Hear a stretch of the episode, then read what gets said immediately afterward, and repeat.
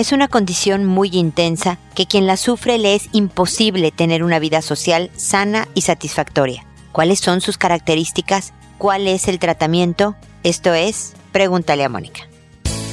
Noviazgo, pareja, matrimonio, hijos, padres, divorcio, separación, infidelidad, suegros, amor, vida sexual. Toda relación puede tener problemas, pero todo problema tiene solución. Pregúntale a Mónica. Porque tu familia es lo más importante.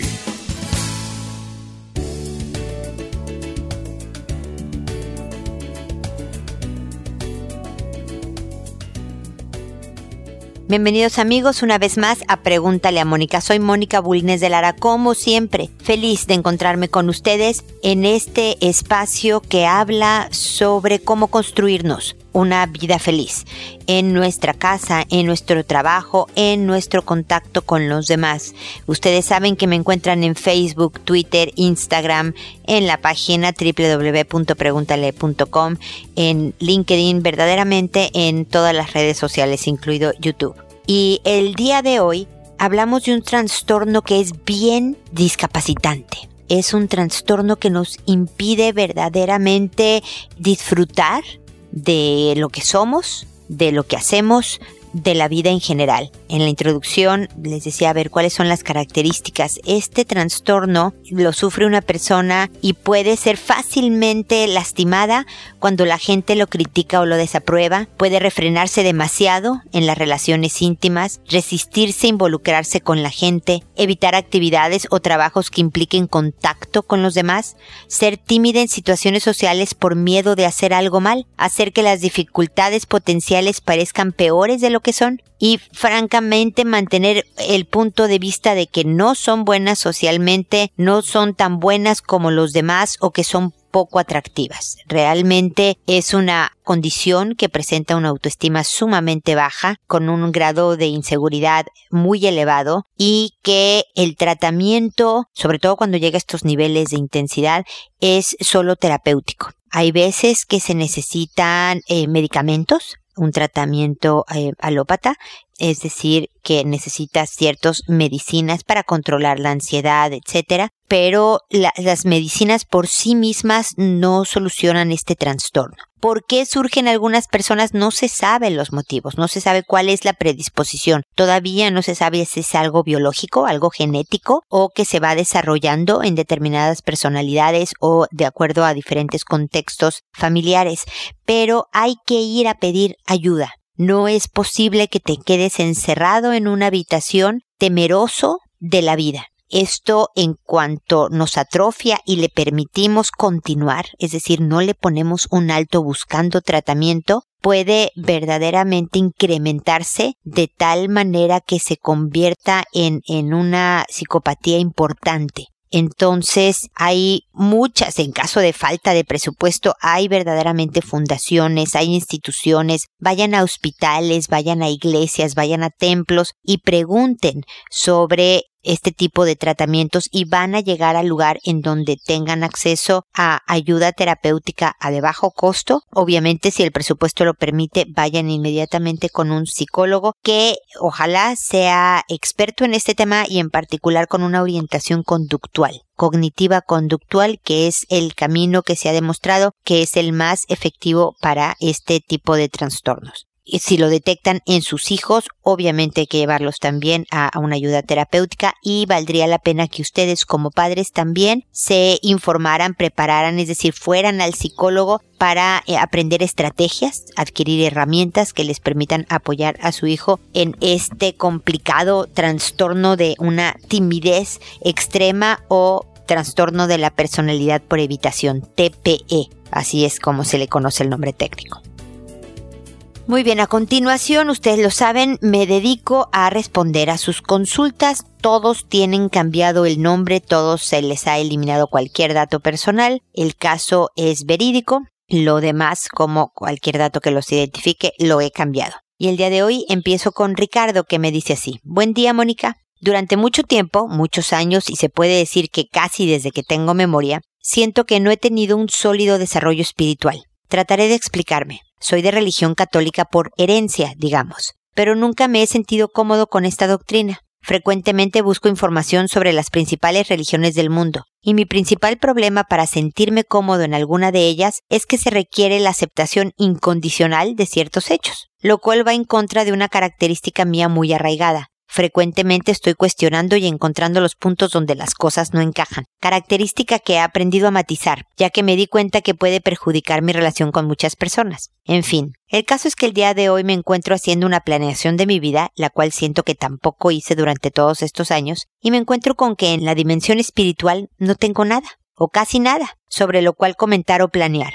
He escuchado que la oración puede ayudar a desarrollar la espiritualidad, pero ¿cómo debería yo de orar siendo que no creo en un Dios tal como lo plantean las principales religiones? Respecto a la meditación también tengo dudas, ya que siento que debería darle un enfoque espiritual para lograr el objetivo que busco, lo cual me regresa al punto anterior de la oración. Me siento mucho más cómodo con actividades intelectuales y en el aspecto físico cuento con buena salud, pero no realizo ejercicio regular y mi alimentación no es tan buena como dicen las recomendaciones más comunes. Aquí es donde yo debo de hacer un esfuerzo para mejorar y ya tengo alguna actividad por realizar. Por ejemplo, clases de baile. Y aunque no tengo sobrepeso, balancear mejor lo que como. Pero en el aspecto espiritual, no sé ni qué. Espero puedas darme algunos comentarios. De antemano te doy las gracias y te deseo lo mejor para ti y tu familia y también para el podcast que sin duda nos ha sido de mucha utilidad a muchísimas personas.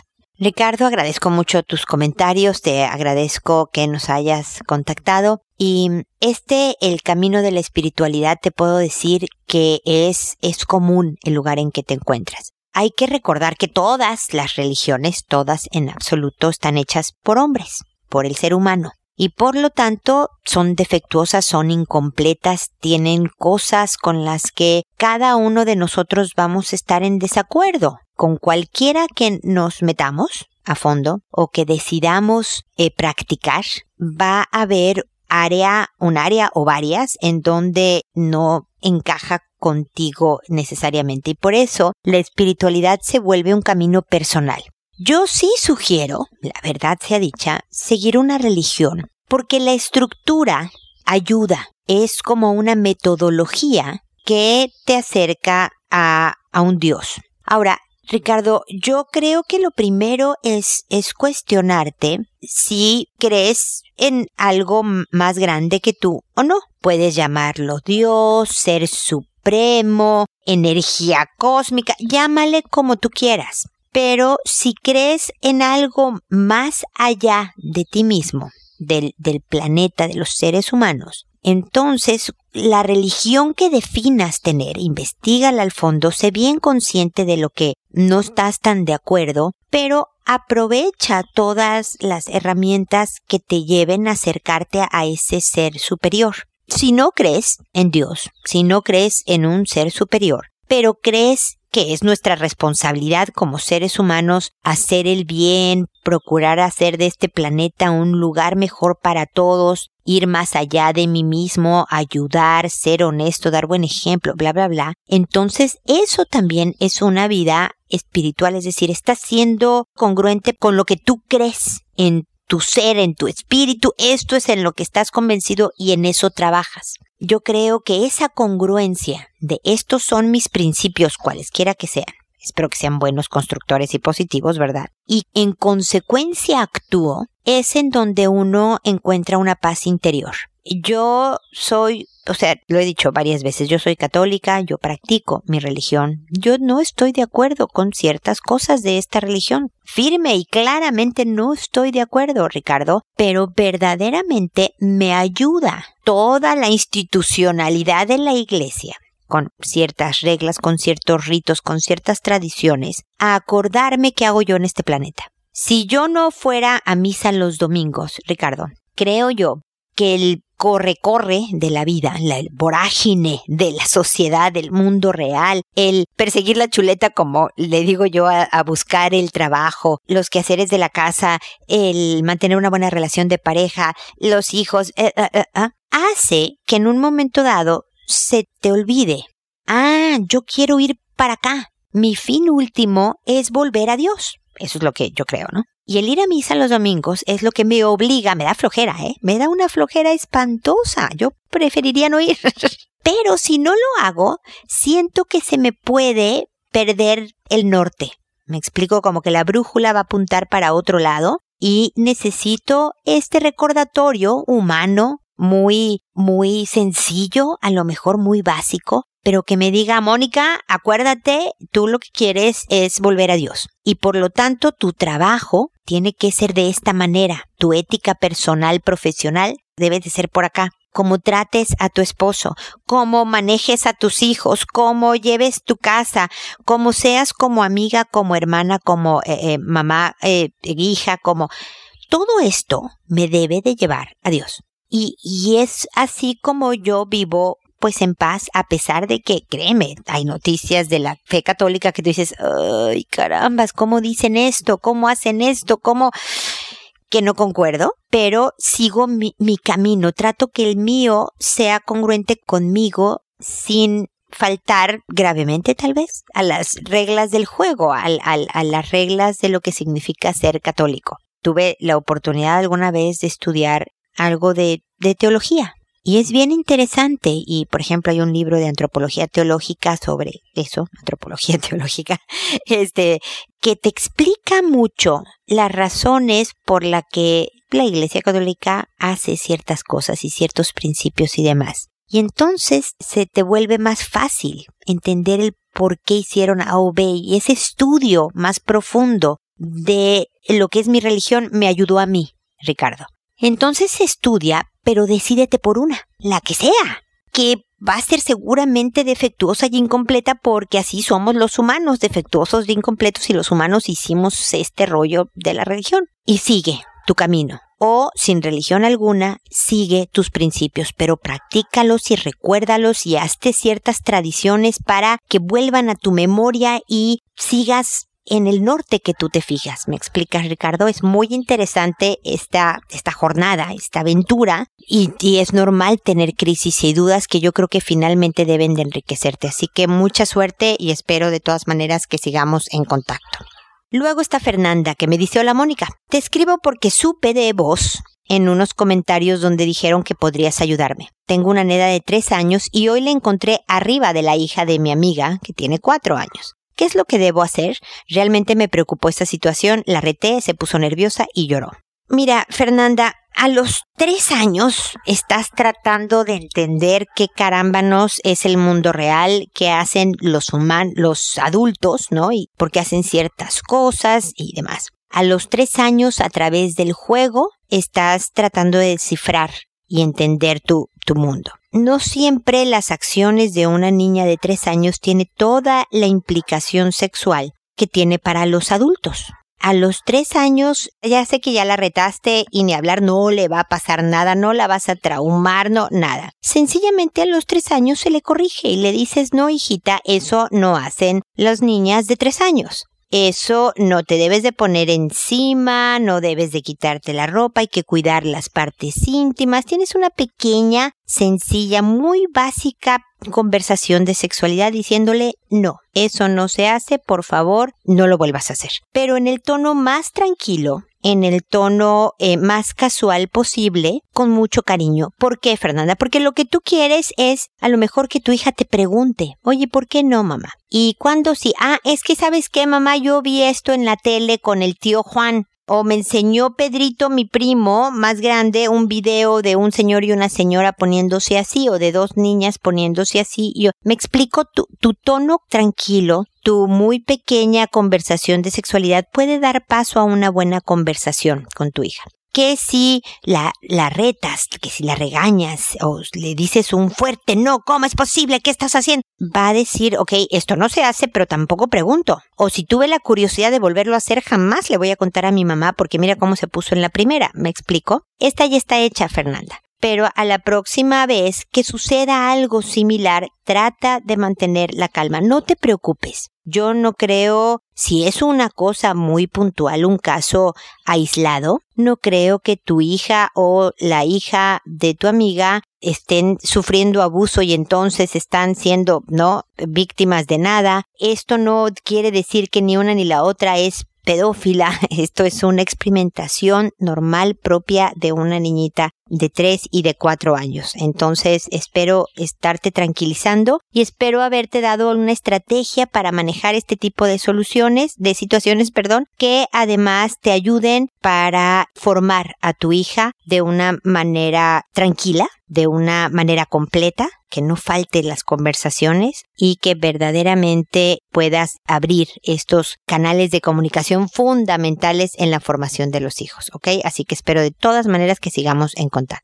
Ahora es Alicia. Alicia nos dice, ¿qué hacer con una pareja que no se mide para tomar? Él sabe que le hace daño, promete ya no hacerlo, dejan pasar dos meses y lo hace de nuevo. Mira, Alicia, estás hablando, o lo que me estás diciendo es qué hacer con una pareja que es alcohólica. El gran problema con el alcoholismo o con cualquier adicción es primero que el que lo sufre lo reconozca. ¿Has visto cómo en películas, programas y demás los alcohólicos se paran enfrente de un grupo y dicen, hola, soy Mónica y soy alcohólica? Y todos en el grupo dicen, hola Mónica, ¿lo has visto alguna vez? Porque de este, esta es la manera en que primero dices que aceptas la condición que tienes. El alcoholismo es una condición. Y aunque ya no estés tomando, sigues siendo alcohólico. Y aunque te mueras de viejito sin tomar, sigues siendo alcohólico toda tu vida y por lo tanto debes de estar en tratamiento, en vigilancia, ¿no? Pero el tratamiento es esta terapia de grupo. No quiere decir que tengas que tomar medicamentos y demás. Pero lo que tú me estás describiendo de que alguien que toma en exceso, está claro que le hace daño, hace promesas que no cumple y vuelve a pasar. Es el cuadro típico del adicto. Puedes darle información, puedes ir a un grupo de alcohólicos anónimos y que te den folletería, que tú le puedas decir, ¿sabes qué? Buscando información, mira, creo que esto es lo tuyo. Puedes decirle, acompáñame a un grupo de alcohólicos anónimos a oír. Nos sentamos atrás y escuchamos a ver qué onda. Puedes, Alicia, sin que él haga nada, tú ir a un grupo de Alanon. Alanon son los grupos que se hacen y que se dedican a tratar a familiares de adictos como es tu caso. Tú eres la pareja de un adicto y por lo tanto Alanon pudiera ser para ti y haz lo mismo, ve, escucha y, empieza a, a tratar de entender tu rol en el alcoholismo de tu pareja. Porque vas a poder tú hacer poco por él, él tiene que hacer por él mismo. Tú tienes que decidir, Alicia, no sé las características de tu familia con esta pareja, si vas a continuar con el adicto o si no porque el alcohol es muy destructivo, es progresivo y finalmente puede llegar a ser mortal. Pero hace mucho daño en una dinámica familiar. Tú puedes decirle, mira, yo voy a estar acá con los hijos o sola ahora hasta que tú busques tratamiento. Y en cuanto estés en tratamiento y pasen unos meses y veamos que va funcionando el tratamiento, tú y yo volvemos. O sea, no estoy terminando nuestra relación, pero estoy protegiendo un poco la dinámica, el ambiente familiar de todo este tema de adicción. Tú puedes hacer muchas cosas, Alicia, pero no vas a lograr que el otro haga lo que en el fondo no, no está dispuesto todavía, no tiene esta posibilidad, este convencimiento para tratar de vencer su adicción y por lo tanto este patrón de prometo no volverlo a hacer, pasan dos meses y otra vez, se va a seguir repitiendo. Y tal vez cada vez más serio, más grave, más profundo. Te digo, esto es progresivo. Entonces, Alicia, la que de aquí decide qué va a hacer consigo misma eres tú te vas a tratar con Alanon, vas a ignorarlo y decir, bueno, ya sé que entonces así es el juego. Y créeme que en muchas parejas así pasa, ¿no? Decir, ah, ok, entonces está alcohólico y entonces esto va a pasar siempre, cada dos meses va a volver a tomar hasta que yo le diga que pare. Y entonces estoy dispuesta a seguir con este rol porque no quiero afectar cómo está la familia ahora. Y entonces te quedas hasta que la cosa se ponga en un punto en donde tú te veas forzado a cambiar de estrategia. Puedes dar, te, digo, darle información a él y esperar a ver si quiere tomar las cartas sobre el asunto. Se necesita una sacudida grande, se necesita una afectación de tu vida muy grande para que el alcohólico diga, ¿sabes qué? Sí necesito buscar ayuda y empezar a caminar hacia la rehabilitación. Mientras todo siga igual, mi querida Alicia, contigo repelando, él prometiendo y demás, no hay motivación para él de buscar una solución. Y hay veces, Alicia, que alguien le dice, ¿sabes qué? Yo me voy a ir, me llevo a los niños o tú vete, salte de la casa y no volvemos a estar juntos hasta que vayas a rehabilitarte, hasta que vayas a Alcohólicos Anónimos, hasta que bla, bla, bla. Y en esta separación el hombre decide que no quiere luchar por recuperar a la familia, sino que quiere continuar con su adicción y nunca vuelven, Alicia. También te la puedes jugar. Tú, sabiendo todas estas opciones, eres la que debe de decidir y por lo tanto piénsalo, ve pros y contras de cada una, ve los tremendos costos que hay de quedarse y los tremendos costos que hay de irse. Y ánimo y fuerza y fortaleza. Yo sé que se vienen tiempos difíciles, eh, pero quiero que sepas que aquí estoy, por lo menos para escucharte y tratar de dar ideas, estrategias de solución. Así que espero verdaderamente que sigamos en contacto. Luego Claudia me dice, hola, quisiera me orientaras cómo ayudar a mi hijo menor. No maneja su rabia, es muy enojón, se descontrola mucho, pero solo en el hogar. Afuera, colegio y sociedad en general, es un niño educado, sociable, atento y respetuoso. Pareciera que hubiera dos personalidades en él. Espero me puedas orientar en qué hacer. Gracias. Mira, Claudia, yo creo que lo primero que hay que hacer es analizar qué haces tú con él porque verdaderamente este jovencito sabe perfecto que hay lugares, como el colegio y la sociedad en general, en donde no se permite a alguien berrinchudo, ¿no? O haces las cosas o estás en problemas o eres ignorado o no obtienes lo que quieres, tan fácil como eso. Pero en la casa, donde hay confianza, donde hay apapacho, donde me siento seguro, donde puedo mostrar mi lado malo. Y si mi mamá actúa soltando la toalla, rindiéndose un poco, intensifico mi, mi enojo, mi rabia, mis berrinches para lograr lo que yo quiero. Entonces revisar cómo reacciono me ayuda también a entender la, la respuesta que recibo especialmente con adolescentes, como es el caso de, de, tus hijos, Claudia, uno tiene que ser muy hábil es donde los papás debemos demostrar la mayor sabiduría adquirida con los años de ser padres. La confrontación inmediata, no, ¿por qué? ¿Qué hiciste? Cuéntame, castigado, provoca muchas veces rebeldía. No se trata de no poner límites, por supuesto, necesitan los límites, te lo agradecen aunque sea con cara de fuchi los hijos, ¿no? Los límites no son negociables, pero es como los presentas cómo los exiges también que obtendrás mejor respuesta de tu hijo. Si yo soy sobre todo empática, ¿no? Esta es una estrategia que te sugiero mucho porque funciona mucho con los adolescentes diciéndoles, sí, ya sé, qué flojera, qué lata que tienes, no sé, que recoger tu cuarto, ya lo sé, ya lo sé tú, podrías vivir cómodamente en este estado de cuarto, pero hijo, la verdad es que a mí no me gusta y esta sigue siendo mi casa, entonces necesito que lo arregles y mira, arreglarlo quiere decir uno, dos, tres, dale poquitos puntos, ¿no? Nada de ropa abajo de la cama, platos sucios ta, ta, ta, en este lugar o lavados y guardados y, y esto eh, barrido, o sea, tres cosas. ¿No? Y, sabes qué viejo, al final, mira, te invito un juguito, o, o vente y vemos una película, o me explico, dale también algo de consuelo, de apapacho al final de la tarea lograda, pero siendo empática, sí, ya sé, ya sé que tú y yo no estamos tan de acuerdo en esto de lo que es una vida ordenada, pero hijo, yo todavía pongo las reglas, así que adelante cuando eres primero empática, cuando te llega con una mala calificación, le dices, pues sí, entiendo que puede ser esta materia difícil para ti o cuál crees que haya sido el problema, cómo sugieres subir la nota, haces esta alianza, lo haces a él responsable de la respuesta, pero siempre tú en una disposición tranquila y de diálogo eh, con lo que yo llamo cariñosa firmeza. O sea, por ejemplo, en mi ejemplo de arreglar su cuarto, no estás negociando de si debe o no arreglarlo, lo va a arreglar. Lo que estás diciendo es, es en qué condiciones se lo presentas. En buena onda, con, oye, pues te preparo un juguito, te doy un, un refresco. ¿Quieres que, no sé, te dé un poco de, no sé, a mis hijos les gustan, ya ves esas zanahoritas chiquitas con aderezo de ensalada, ¿no? Entonces traigo unas zanahorias para que estés medio comiendo algo rico en lo que haces el cuarto, este, o palomitas, ¿no? De maíz, para que, ¿no? Mientras, porque sí, es una flojera, hijo, pero, pero hay que hacerlo. ¿Me explico? O sea, le presentas claramente el objetivo, pero en buena onda. Todavía le puedes decir, ¿sabes qué? Lo quiero limpio antes del viernes. Si el viernes sigue en este estado, no vas a salir viejo. Pero mira, hoy es lunes, así que tú decide si lo haces el martes o el jueves en la tarde o ahora de una vez, no me importa. Esa es tu decisión, tú mandas, dale este poder, mi querida Claudia. Tú mandas, hijo. Pero hasta el viernes. El viernes no está, entonces no hay salidas en el fin de semana. Yo quiero que salgas, quiero darte estos permisos, pero entonces haz que suceda.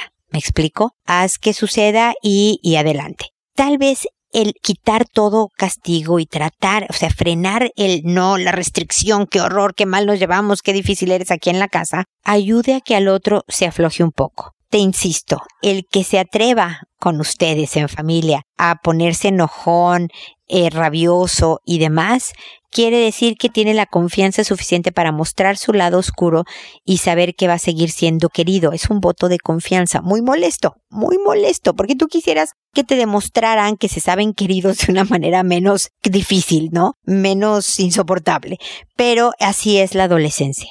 Si por otro lado tú sabes, Claudia, que tiene algún tipo de problema, algo ha sucedido en su vida que le ha provocado esta rabia, hay que tratar la raíz del asunto. Su conducta es un reflejo de lo que trae adentro. Entonces, si sabes que pasó algo, no sé, se mudaron de casa y a él le sentó fatal, entonces, toda esta rabia que a lo mejor la expresa en el colegio, en la cocina, en, no, en el día a día con su hermano mayor, lo que sea, esto es nada más un síntoma, es lo de la mudanza, algún tema por ahí, lo que lo está atorando. Y mientras no tratemos el tema de fondo, la rabia se va a seguir mostrando. Entonces aquí hay dos caminos dependiendo del que sea la situación de tu hijo. Es el que te sugiero que utilices. De todas maneras, mi querida Claudia, seguimos en contacto.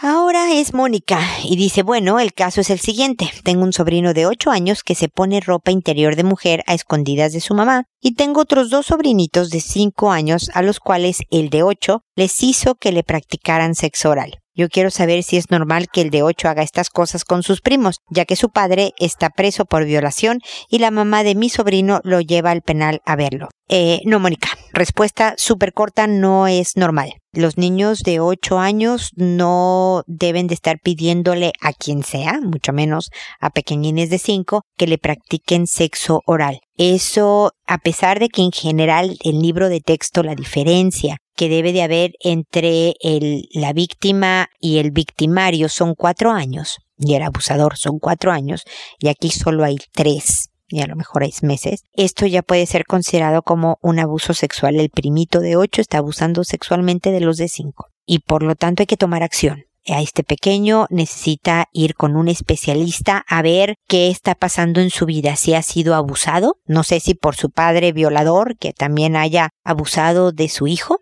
o porque ha visto abusos o algo, algo le pasa a este pequeño y por lo tanto está tan sexualizado. Hay que ver cuántas veces eh, le pidió a los sobrinitos, a sus primos, que practicaran sexo oral y hay que llevar a los sobrinos también a que les hagan una evaluación para ver qué tanto impacto tuvo este abuso, eh, especialmente si lleva ya mucho tiempo pasando. Si pasó una vez, pues el impacto podría ser menor y por lo tanto el tratamiento con un especialista más corto pero si ya también lleva más tiempo, el impacto es mayor y por lo tanto necesita más profundidad de tratamiento. Así que Mónica, espero ayudarte al decirte que por favor se pongan a actuar, no entren en pánico, no castiguen al niñito de 8 años, es verdaderamente alguien que está tratando de resolver de alguna manera algo que le pasó. No es de castigo, es de acción. Es de decirle esto no se hace, definitivamente hay que decirle que esto no, que esto es un delito, que esto le hace daño a él y por supuesto a todo él que él le pida que le hagan sexo oral, que no es apropiado a la edad lo que está haciendo y pidiendo y que requiere de ir con un especialista para que lo ayude a manejarlo mejor. Esa es la presentación que hay que hacer y con mucho cariño, con mucha firmeza y nunca dejándolo solo cuando haya otros niños es parte del camino para tratar de solucionar esta situación. Mucho ánimo, mucha fuerza, mucho apoyo porque necesita este niño poder salir adelante, no solo de su mamá, necesita este consuelo y apoyo, sino también tuyo, que estás dando la, a la alerta al respecto, y de toda la estructura escolar y familiar y demás para que pueda salir adelante, ¿ok? De todas maneras, espero también, Mónica, que sigamos en contacto. Y finalmente está Mariana que dice, quiero saber por qué mis relaciones no funcionan. Soy una mujer de 37 años, soltera. La relación que más ha durado fue de cuatro años y me fue infiel. Después de esa relación solo duran meses y simplemente se alejan. Aún con pretendientes simplemente dejan de comunicarse. Ellos son los que hablan de matrimonio y cosas, mas yo ya no me quiero ilusionar, pero insisten y de un día para otro simplemente ya no sé nada de ellos. Efectivamente, Mariana está como rara la cosa. Tienes una tremenda habilidad para atraer al mismo perfil de hombre porque no todos son así. Tú has, visto a tu alrededor personas que tienen relaciones duraderas, ¿no? Conocerás con amigos, conocerás con familiares, con conocidos en televisión. En todos lados hay gente que dura muchos, muchos años juntos y pueden profundizar en las etapas de la relación. Creo yo, soy una convencida de que nosotros mismos emitimos ciertas señales que atraen a cierto tipo de personas y luego tu comportamiento durante este inicial intercambio con los otros también pueden estar construyendo cosas hacia el que se vayan.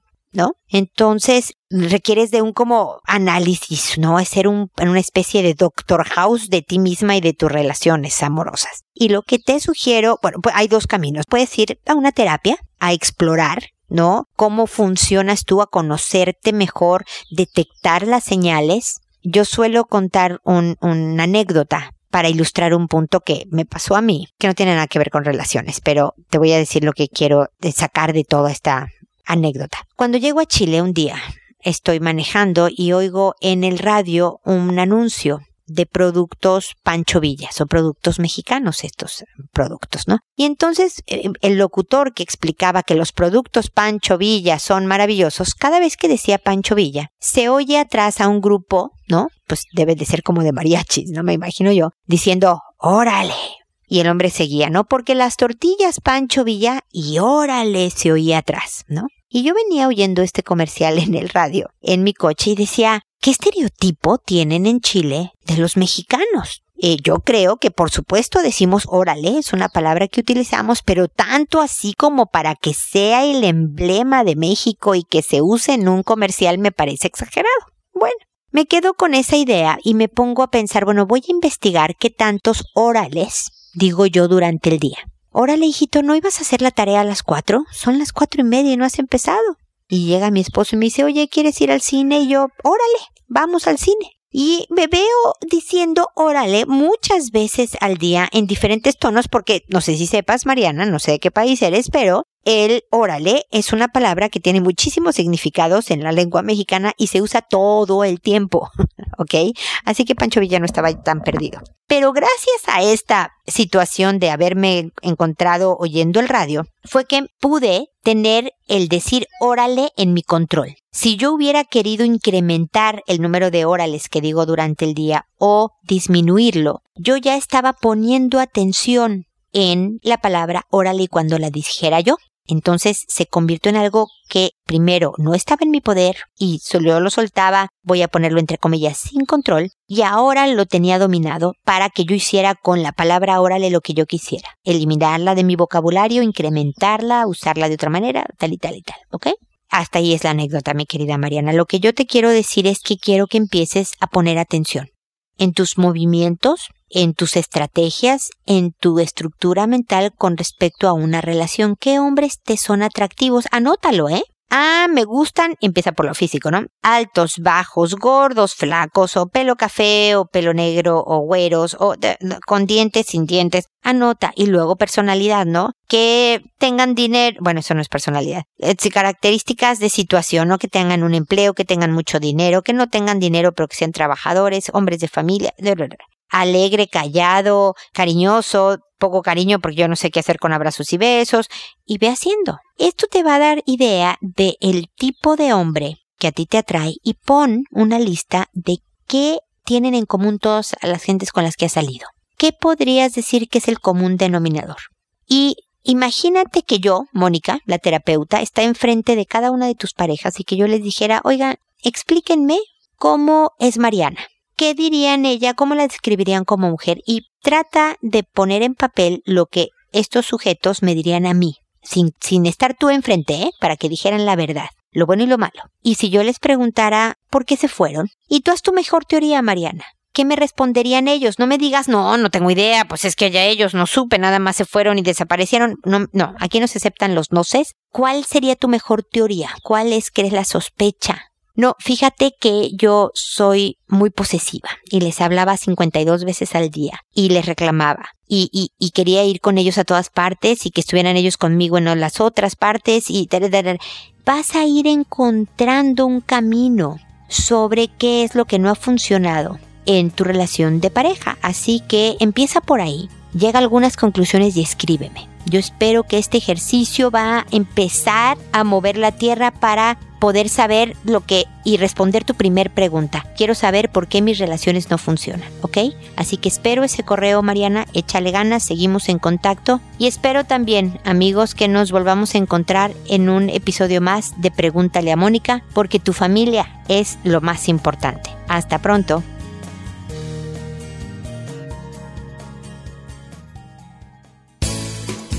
¿Problemas en tus relaciones? No te preocupes, manda tu caso, juntos encontraremos la solución. www.preguntaleamónica.com Recuerda que tu familia es lo más importante.